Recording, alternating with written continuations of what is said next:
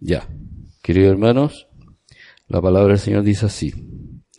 Así que vosotros, oh amados, sabiéndolo de antemano, guardaos, no sea que, arrastrado por el error de los inicuos, caigáis de vuestras firmezas.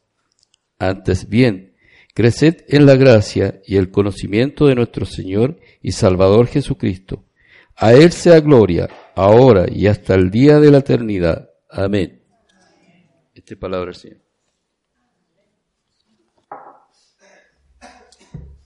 Buenos días, hermanos, ¿cómo están? Bien, qué bueno. La paz sea con todos ustedes, hermanos queridos.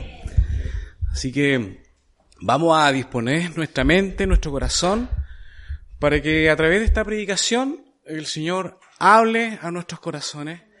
Y no es una tarea fácil porque nuestro corazón es muchas veces un duro corazón que no quiere ir, que se resista a la palabra de Dios, pero el Espíritu de Dios es más potente, ¿cierto? Así que pidámosle al Señor. Padre, en el nombre de Jesús, te damos gracias, Señor, porque tú te dignas alimentarnos con tu sana palabra, con tu palabra que, que es un refrigerio, Señor, que es un bálsamo para nuestra alma, Señor. Padre, te pido que nos ayudes, Señor, a entenderla. Y lo más difícil, Señor, ayúdanos a ponerla en práctica. Padre, no permita, Señor, que aquel que escucha tu palabra haga oídos sordos, Señor, sino que ayúdanos a todos nosotros, Señor, a, a, tomar compromisos con lo que escuchamos de ti, porque es tu palabra, es tu voz, Señor, es tu voluntad. En el nombre de Jesús. Amén. Bien, eh, lo primero que quería decir es que hoy día vamos a ver el segundo tema, crecer en Cristo. ¿Ya? Y lo que quiero decir es que, bueno, no soy el indicado para, para dar este tema, ¿ya? Porque vamos a hablar de madurez espiritual, ¿ya?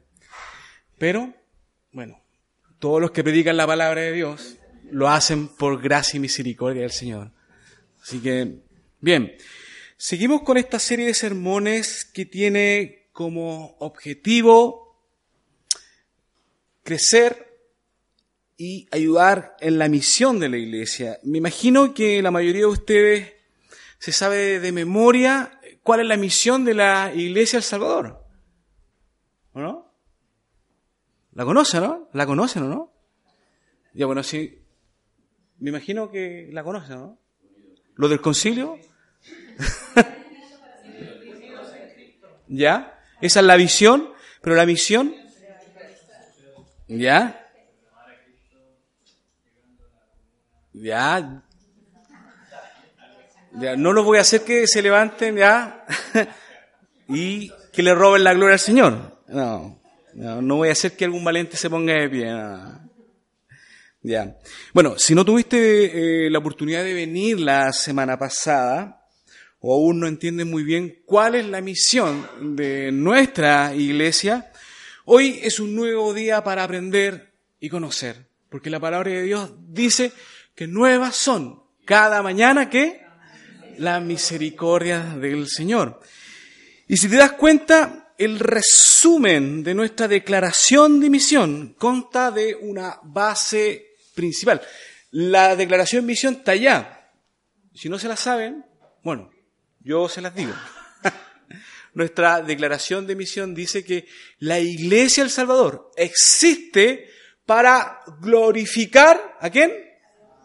a Dios, proclamando a Cristo, conociendo para crecer en Él, ¿ya?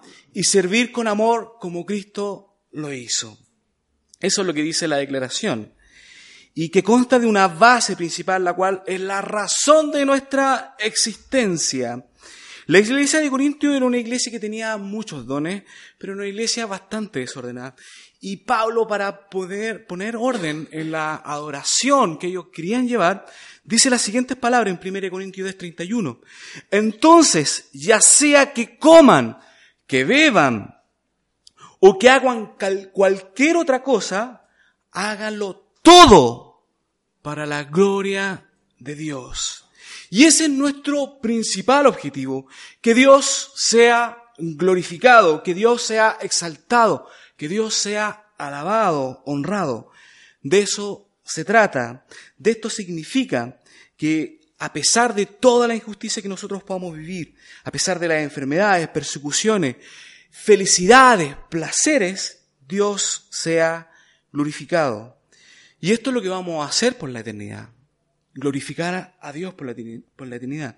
Entonces, porque queremos glorificar a Dios, queremos proclamar a Cristo. Como queremos glorificar a Dios, queremos conocer su obra para crecer en Él. Y como queremos glorificar a Dios, queremos servir con amor, como Cristo lo hizo.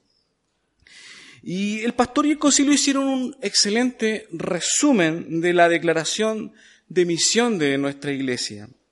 ¿Saben por qué eh, fue una excelente declaración? Porque es sacada de la escritura, surge de la escritura.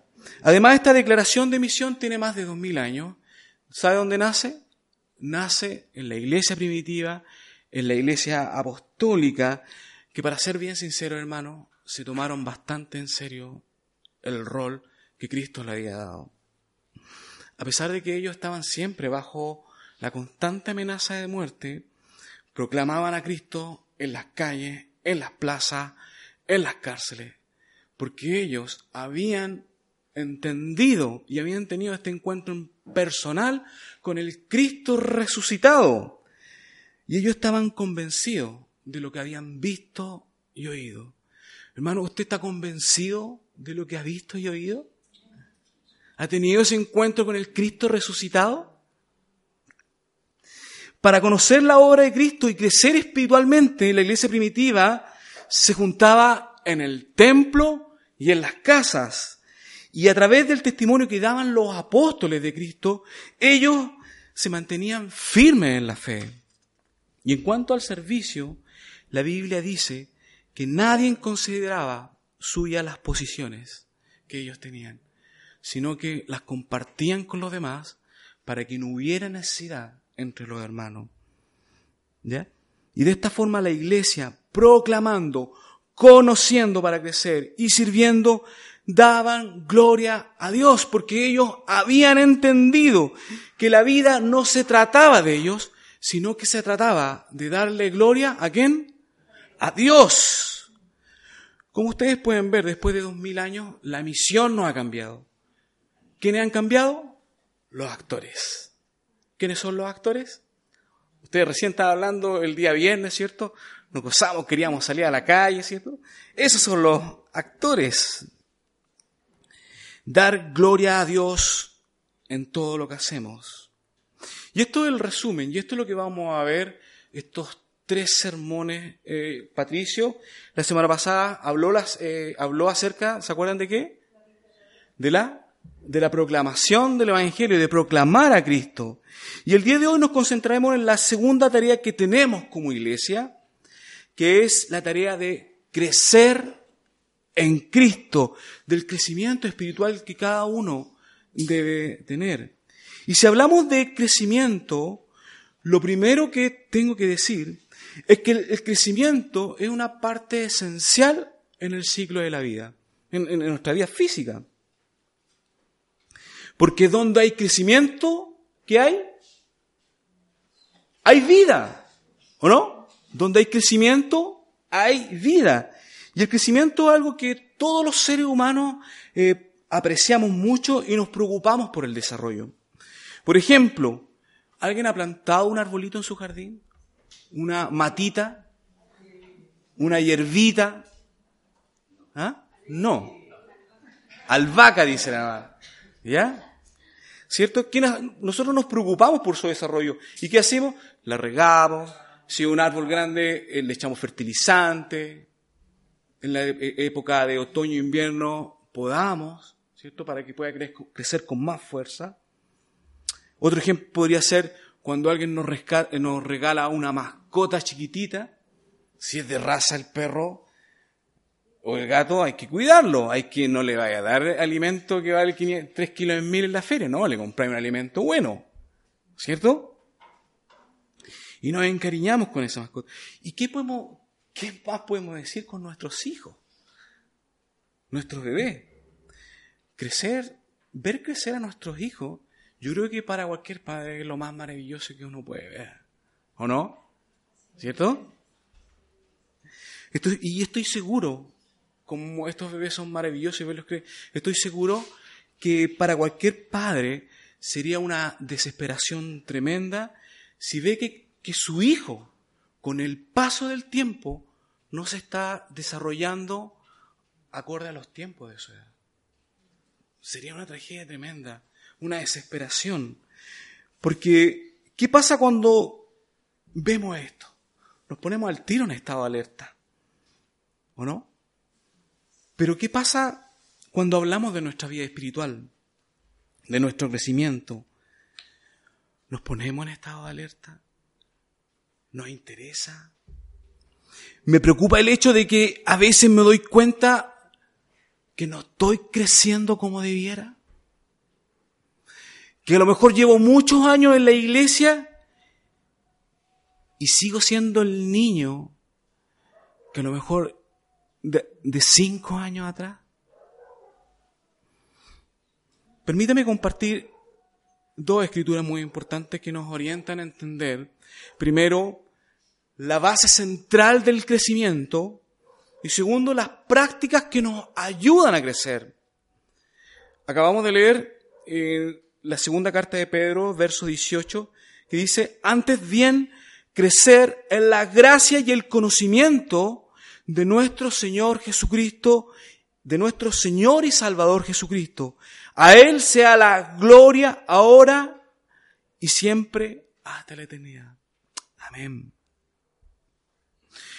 Los capítulos y, el otro verso está en 1 Pedro 2, verso 2, que Pedro dice lo siguiente, deseen como niños recién nacidos la leche espiritual no adulterada para que por ella crezcan para salvación. Si usted ha tenido la oportunidad de leer las cartas de Pedro, se dará cuenta que tanto la primera carta de Pedro como la segunda carta hay un fuerte énfasis al crecimiento. Y este mandato de Pedro a sus lectores era porque la iglesia de aquel entonces estaba siendo bombardeada por falsos profetas que traían mucha herejía a la iglesia y estaban torciendo la verdad del Evangelio. ¿Y qué pasaba con esto? Que estaba afectando directamente al desarrollo y el crecimiento de los hermanos. Es por eso que Pedro hace un constante llamado a la iglesia a estar alerta en contra de todos los enemigos que están matando y están atacándolo, hermano. Él dice, sed sobrio y velad, y velen, estén atentos, porque vuestro adversario, el diablo, anda como león rugiente, buscando a quien devorar. Y estoy seguro que Satanás ataca a cualquiera, él no mira edad, pero siempre a los más débiles los va a atacar primero, porque son los más vulnerables. Y por eso que hay que cuidar muy, bien a los hermanos que vienen recién llegando, estos hermanos nuevos, que aparte de darles cariño, de orar por ellos, de llamarlos, debemos enseñarles la sana doctrina, que tiene todas las vitaminas espirituales. ¿Ya?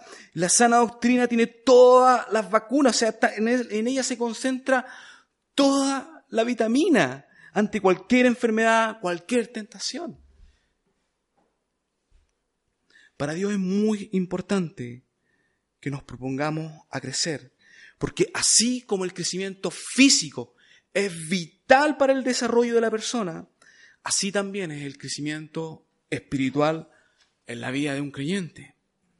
Es por eso que es nuestro deber como iglesia, primero, preocuparme por mi crecimiento, por el desarrollo, por la salud espiritual que estoy consumiendo. Y segundo, preocuparme por aquellos hermanos que les cuesta crecer. No permitamos que los hermanos lleguen una, dos, tres semanas, vengan un mes y después se vayan. ¿Qué pasó con ese hermano? No, se fue. No le gustó. No sabemos qué pasó. Satanás anda como león rugente buscando a quien devorar. Aquellos hermanos que llevan tiempo en la iglesia deben asumir el rol de hermanos mayores. Deben asumir este rol. Hermanos mayores que aman, que protegen, que cuidan, que alimentan a sus hermanos más chicos. Esa es una buena visión de crecer en Cristo en comunidad. Así que si llevas tiempo en la iglesia y no te has propuesto crecer, déjame decirte que ese no es el llamado que Cristo te ha dado. No. Y si estás escuchando este sermón, quiero decirte que Dios nos anima a crecer. A lo mejor crecer en amor, ¿Te gusta cuando te tratan con amor? Cuando te hacen cariño, ¿cierto? Es maravilloso. Pero te cuesta a ti tratar con amor. A lo mejor me falta crecer en ser más amoroso con mi esposa, con mis hijos. Me cuesta crecer en el gozo, a lo mejor lo pierdo fácilmente por situaciones sencillas. O me cuesta crecer en el gozo porque a lo mejor una, una persona recibió a Cristo y yo digo, ay, qué bueno, me da lo mismo. No te produce nada. A lo mejor te cuesta crecer en dominio propio hay vicios que a lo mejor te controlan.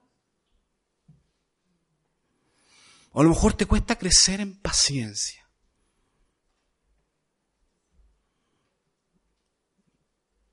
Pierdo la paciencia muy fácilmente.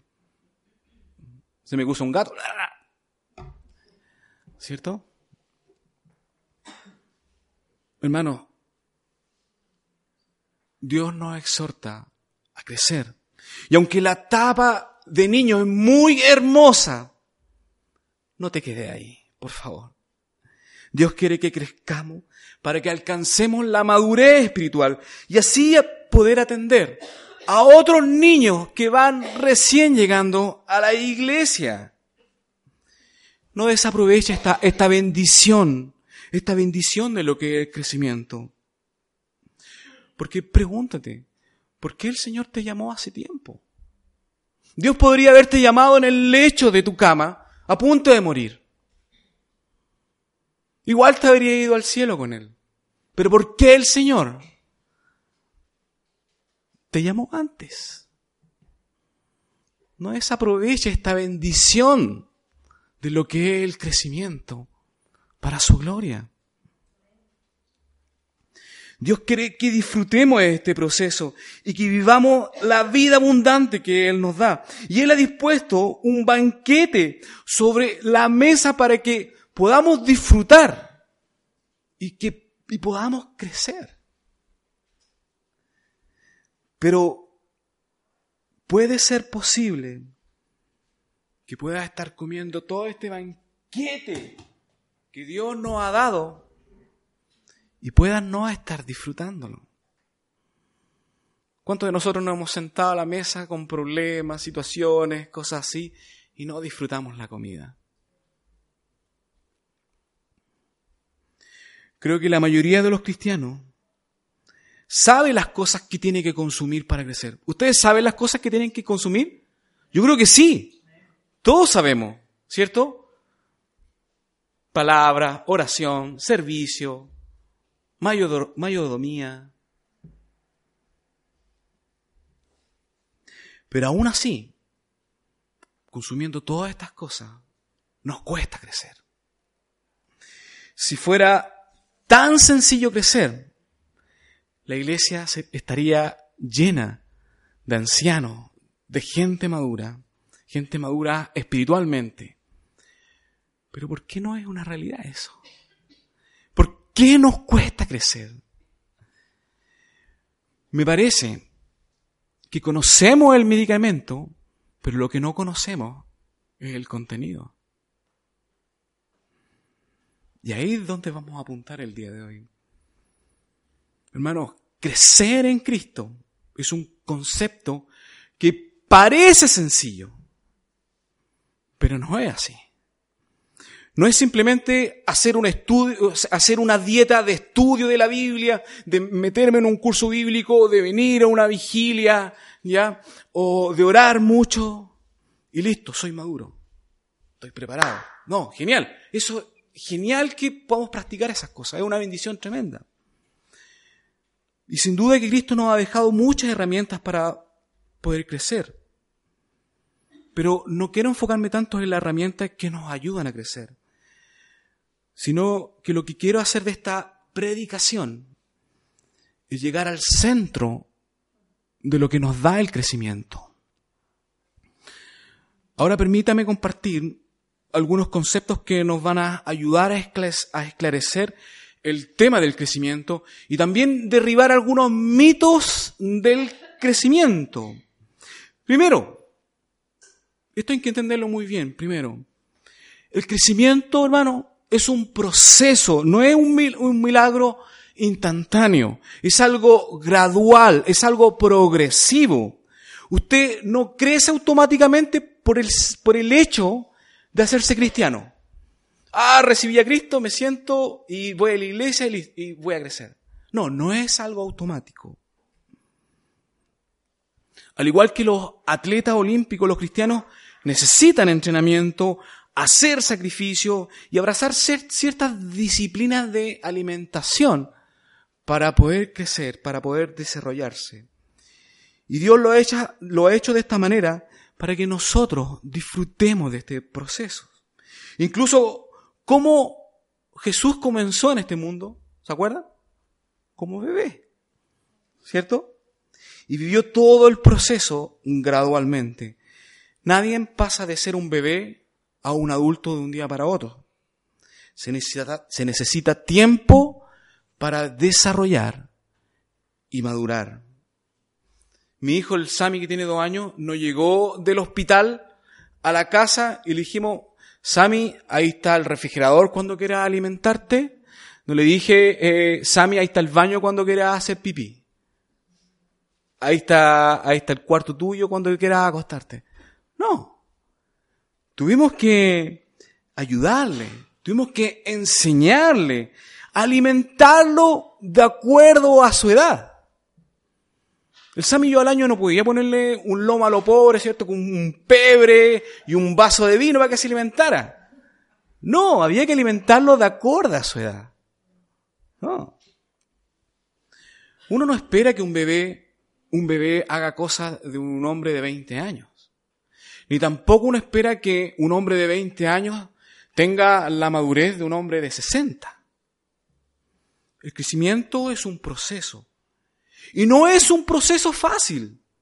A veces pensamos o creemos que, que aprendimos a caminar, que nuestra fe está fuerte, tenemos eh, la confianza que hemos crecido espiritualmente y en ese momento que viene la santa prueba del Señor. Que deja en evidencia que no hemos crecido como creíamos. ¿Cierto? Por ejemplo, los niños después de gatear aprenden a caminar más o menos al año, ¿cierto?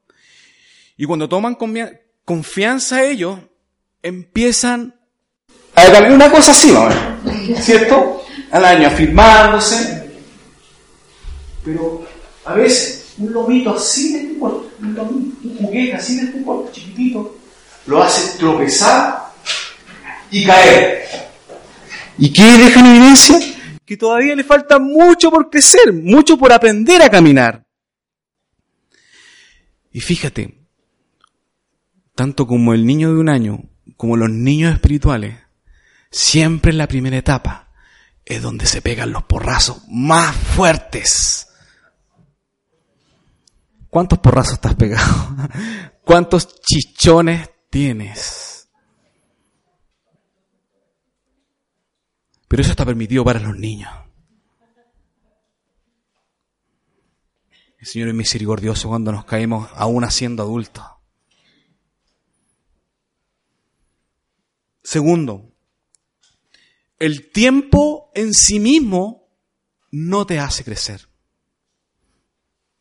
Aunque dijimos que el crecimiento es un proceso gradual y eso lleva tiempo, tú no eres más maduro espiritualmente porque llevas más tiempo siendo cristiano. Eso sería lo ideal. Pero a veces no es así. No es así. Me explico. Hay gente que lleva mucho tiempo siendo cristiano y ha crecido muy poco. Y hay gente que lleva muy poco tiempo siendo cristiano y ha crecido mucho. ¿Cierto? El tiempo es un factor importante en el crecimiento, pero el tiempo en sí mismo no te hace madurar, sino que lo que te hace madurar es el compromiso que tú tienes con los mandatos del Señor. Y esos mandatos te ayudan a crecer. Así que no podemos medir la madurez espiritual con el calendario. No. Tercero, el crecimiento espiritual no siempre se da por un tema de conocimiento. ¡Wow! Y esto es un poco, un poco chocante. ¿Cómo eso? ¿Acaso la fe no viene por el oír, por oír, por el oír la palabra de Dios? ¿Y eso no, nos hace crecer? ¿Cómo? Por eso quiero ser muy, muy cuidadoso, porque el estudio, el estudio de la Biblia es esencial para nuestro crecimiento. Pero creo que a veces medimos la madurez espiritual con lo que sabemos. Creemos que los que estudian más la Biblia son los más maduros. Pero esa no es la clave. Porque el conocimiento no es el punto central del crecimiento, sino que es lo que usted hace con lo que está conociendo de Dios. Ese es el punto central. Hechos 6 nos habla acerca de la elección de los siete, de los siete diáconos que iban a servir para la administración y el servicio de la iglesia. ¿Sabe cuáles fueron los requisitos de los apóstoles para, para quedarse con este cargo? ¿Se acuerdan? Hombres de buen testimonio y llenos de qué? Del Espíritu Santo. De hecho, la Biblia dice que el conocimiento tiene una tendencia a envanecer nuestro corazón, al punto de caer eh, en un estado de orgullo espiritual. Tenemos el gran ejemplo del apóstol Pablo, un hombre erudito en la escritura, celoso del Señor. ¿Y qué hacía? Mataba a cristianos. Eso es lo que lo llevó a su conocimiento de Dios. Y cuando un creyente se mete en este tipo de estado, el crecimiento espiritual es inmediatamente retrasado. Tener conocimiento bíblico, hermano, no siempre te hace maduro. Solo cuando ese conocimiento lo aplicamos para hacer la voluntad de Dios, vamos en buena senda para crecer. Cuarto mito. El crecimiento espiritual no tiene nada que ver con la actividad, con, el activismo religioso. Si tú crees que espiritualmente eres súper activo en la iglesia, te hace más maduro, no es así. El hecho de que los hermanos participen o participen activamente en la iglesia, ya sea en el concilio, en el equipo pastoral, en la música o en cualquier otro ministerio, primero que nada, es muy bueno. Pero no significa que por el solo hecho de tener un cargo en la iglesia es sinónimo de, madurez espiritual. Si no, pregúntenle a Judas.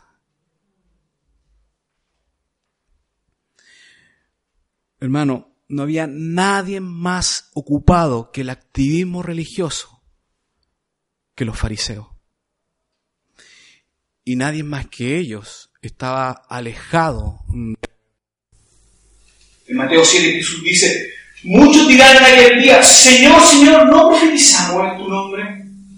Y en tu nombre echamos fuera del demonio, y en tu nombre hicimos muchos milagros. Entonces les declararé, nunca los conocí. Apártense de mí, hacedores de maldad.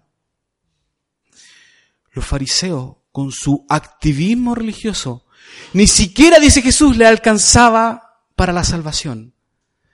Mucho menos le iba a alcanzar para el crecimiento espiritual. Mucho menos.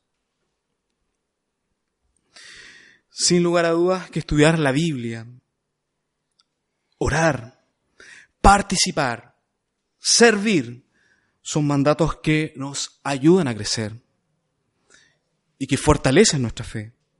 Pero como dije anteriormente, no es el punto central de nuestro crecimiento, sino que el punto central de nuestro crecimiento es cuando nosotros aplicamos la palabra de Dios para hacer su voluntad. Es cómo la aplico. Yo no puedo aplicar la, palabra de Dios para jugar a, juzgar a otro hermano.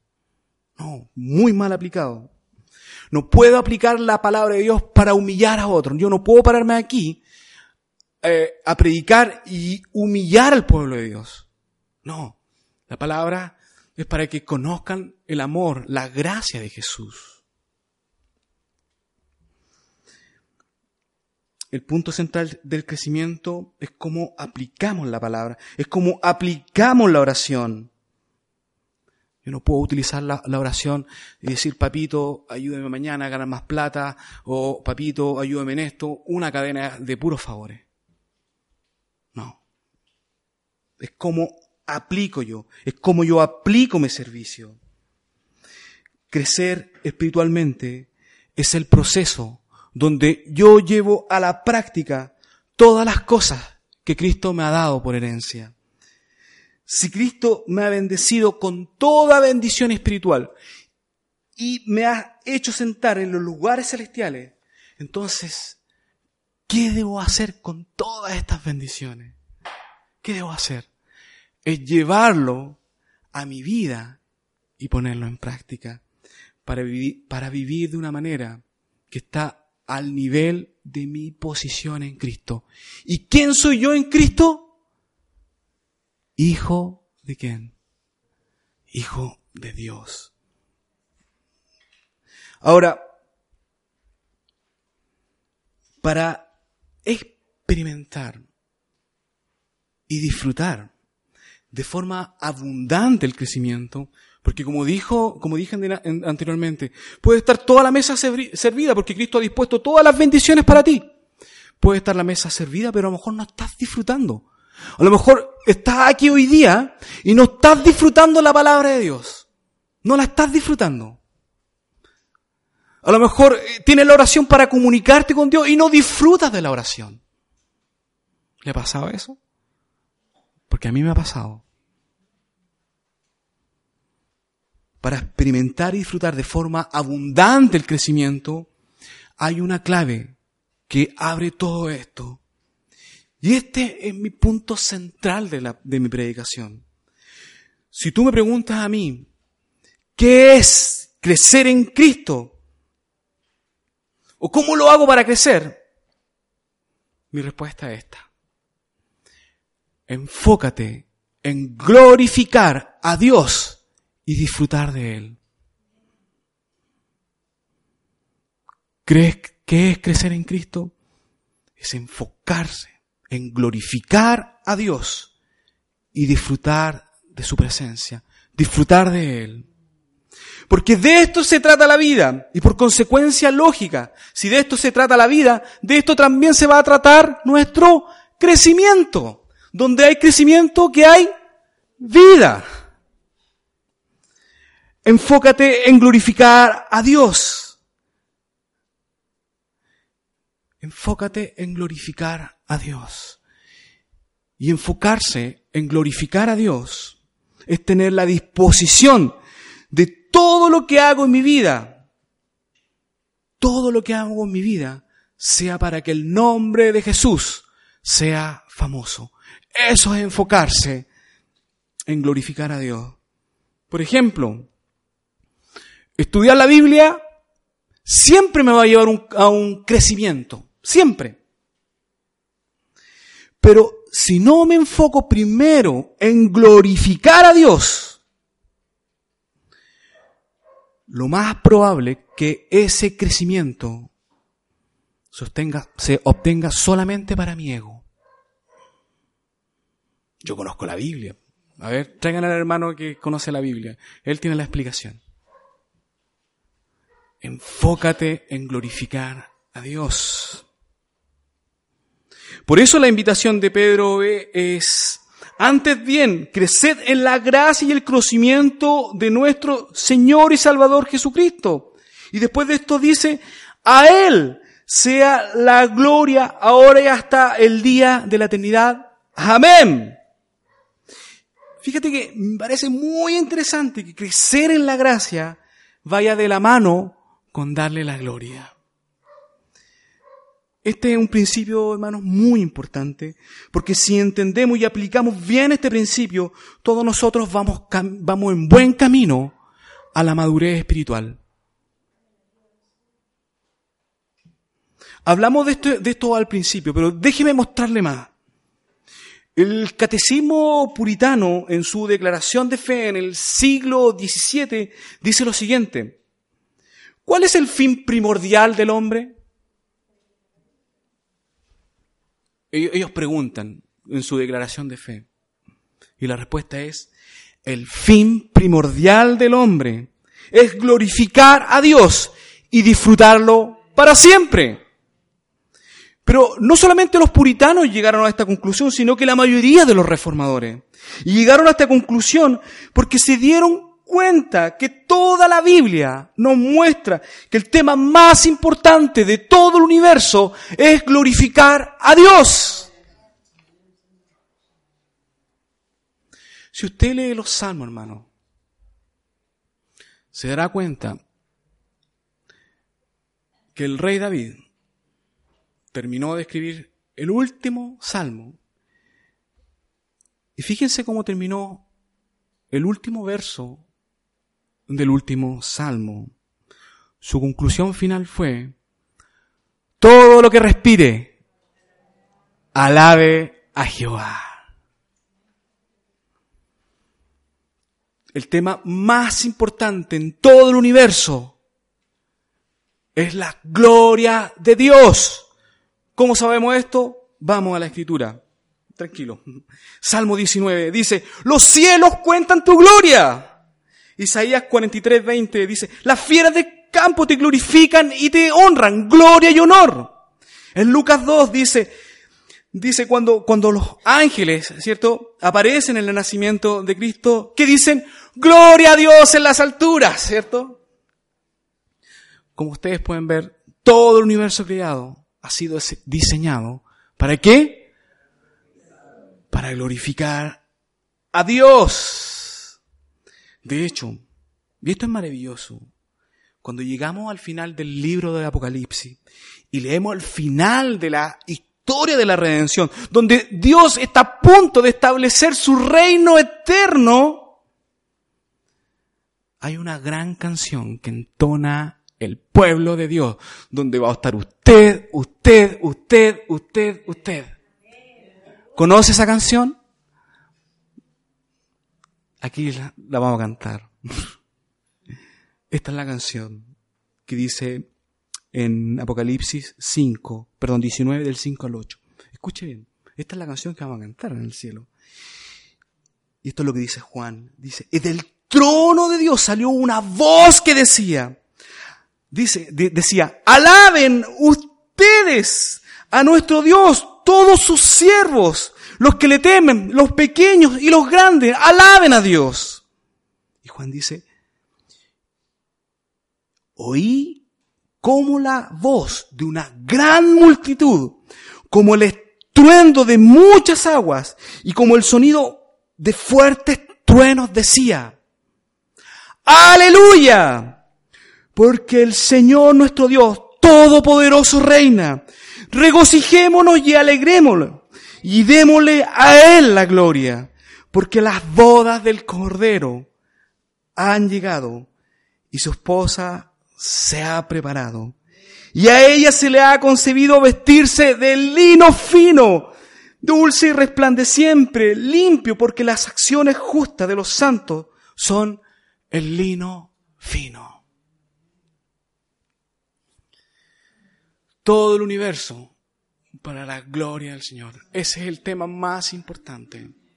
Y ese es lo central. Si tú quieres crecer, enfócate en glorificar a Dios. ¿Ya? Enfócate en eso primero. Si vas a estudiar la Biblia, ¿qué vas a hacer primero? Primero, Señor, ayúdame, te quiero conocer. ¿Mm? Te quiero conocer. Háblame. No llega, ¿qué dice el Señor hoy día? Devocional, chiquillo. Señor, te quiero hablar a través de la oración. Úsame, úsame en el servicio. Ayúdame a ser más amoroso con mi hermano. Cuando tú te enfocas en glorificar a Dios, pasa esto, hermano. Ahora, ¿por qué he sido tan insistente en que nos enfoquemos en la gloria de Dios? Porque cuando vivimos para la gloria de Dios, nos colocamos en el camino correcto hacia la madurez espiritual. Cuando glorificamos a Dios, entiéndalo bien hermano, cuando glorificamos a Dios con nuestra vida, ¿qué pasa? Comenzamos a crecer. Ese es el punto central. ¿A cuántos de aquí le cuesta crecer? No estoy hablando de temas físicos, estoy hablando de temas espiritual. Si te cuesta crecer, enfócate en glorificar a Dios y disfruta su presencia. Ahora, ¿cómo puedo enfocarme en la gloria de Dios y disfrutar su presencia? Primero, lo más trascendental, conoce a Jesús. Dedícate a conocer a Jesús todos los días de tu vida.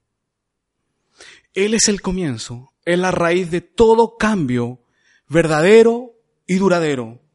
Cuando el hombre estaba muerto en delitos y pecados, destituido de la gloria de Dios, viene nuestro Señor Jesucristo y le dice al hombre muerto, le dice, ¿saben qué le dice? Es necesario que nazcas de nuevo. Es necesario que nazcas de nuevo. Y estas palabras nos invitan a un cambio radical, una nueva vida donde Dios gobierna y reina. Hermano, en estos 17 años que llevo caminando con el Señor, me he podido dar cuenta de muchas cosas. Primero que me cuesta crecer. ¿Ya? Cuesta darle la gloria al Señor. Porque mi ego también es fuerte. Pero también me he podido dar cuenta de muchas personas que llevan mucho tiempo viniendo a la iglesia. Y no me estoy refiriendo a esta iglesia porque yo no conozco muy, bueno, definitivamente no conozco muy bien el entorno, o sea, el centro de, su comunidad. No me refiero aquí. Pero conozco muchas personas que llevan viniendo a la iglesia y no ha habido cambios profundos de santidad. Y aquí, hermano, pueden suceder dos cosas. La semilla de la persona demora muchos años en crecer, como la palta, que después de 20 años todavía tengo un palto y todavía no crece, ya como 7 años. ¿Ya? ¿Ya? La semilla de la persona demora en dar fruto. O definitivamente no has nacido de nuevo no has nacido de nuevo. Y si no has nacido de nuevo, Jesús dice, no verás el reino de Dios. En palabras más trágicas, no entrarás en el reino de Dios, eso significa que no estarás en su reino y por consecuencia, ¿dónde estarán los que no están en el reino de Dios? ¿Qué le espera? El infierno, ¿cierto? Eterno. ¿Mm?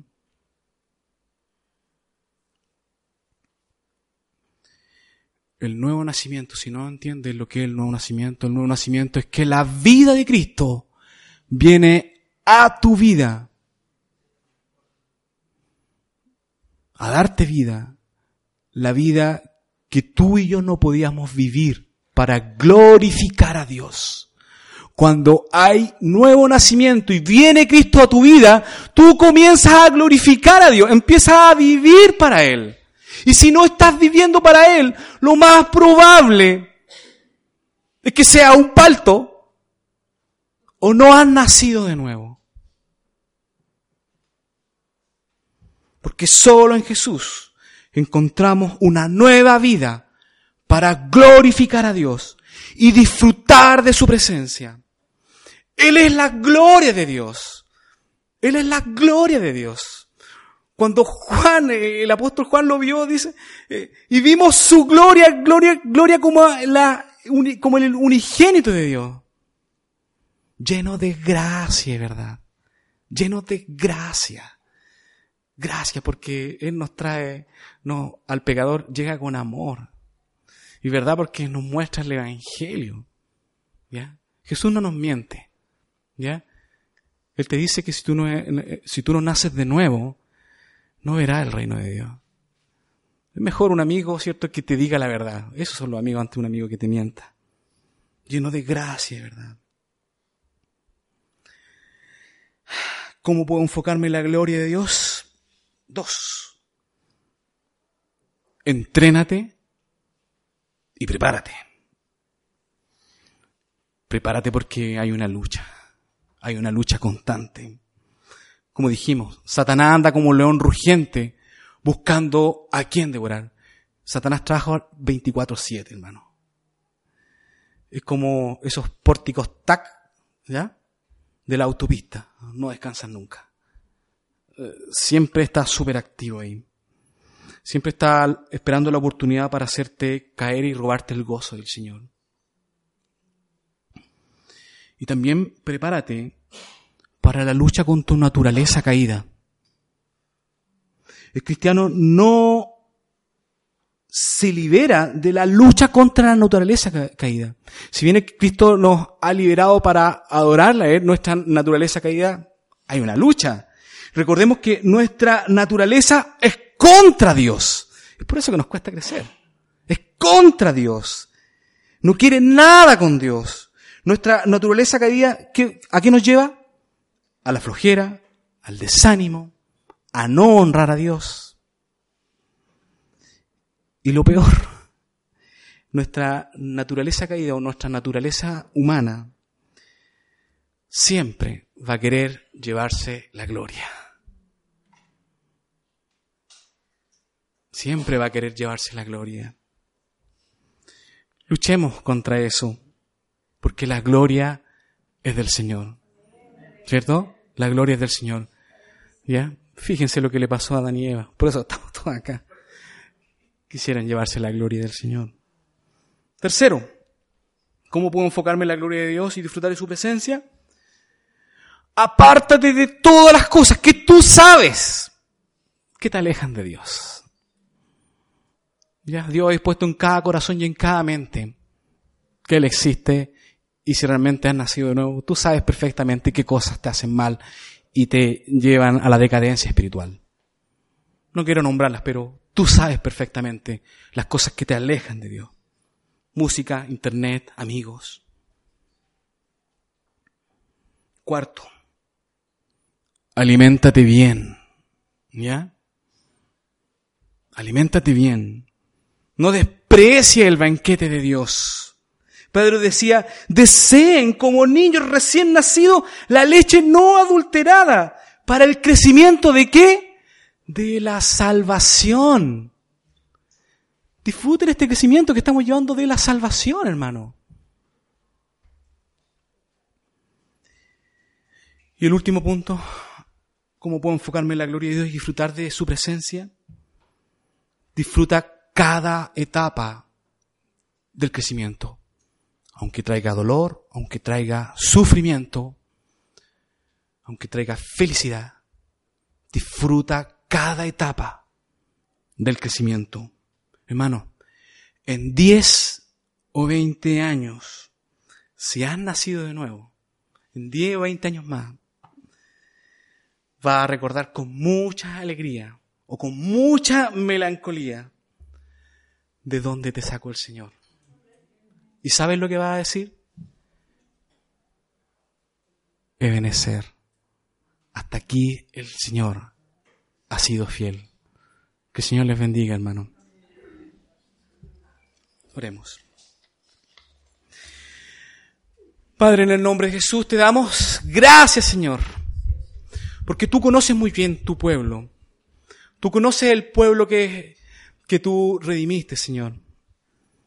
Un pueblo que te ama, pero que también muchas veces es infiel contigo, que le cuesta crecer, que no te honra como, debiera, que no crece como debiera, que desprecia muchas veces, Señor, el alimento que tú nos das. Pero aún así, Señor, tú diste la vida por todos nosotros. Y no va a descansar, Señor, hasta que perfecciones nuestra vida. Te damos gracias, Señor, porque tú eres paciente con nosotros, no nos desprecias, Padre, a pesar de que nosotros te despreciamos muchas veces, Señor. Padre, te suplicamos por nuestro crecimiento, por las cosas que nos cuestan, por la lucha, Señor, que tenemos constante, Señor, para poder darte gloria. Ayúdanos a luchar con eso, Señor.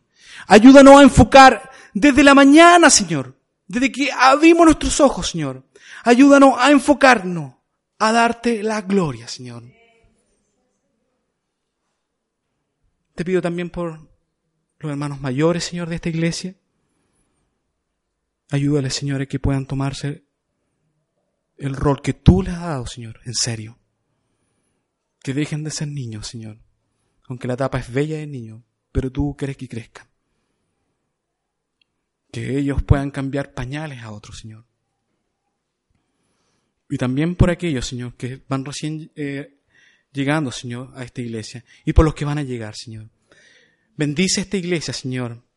El Salvador para que pueda crecer, Señor, y ser un testimonio fiel y que pueda darte la gloria y honra en todo lo que hace.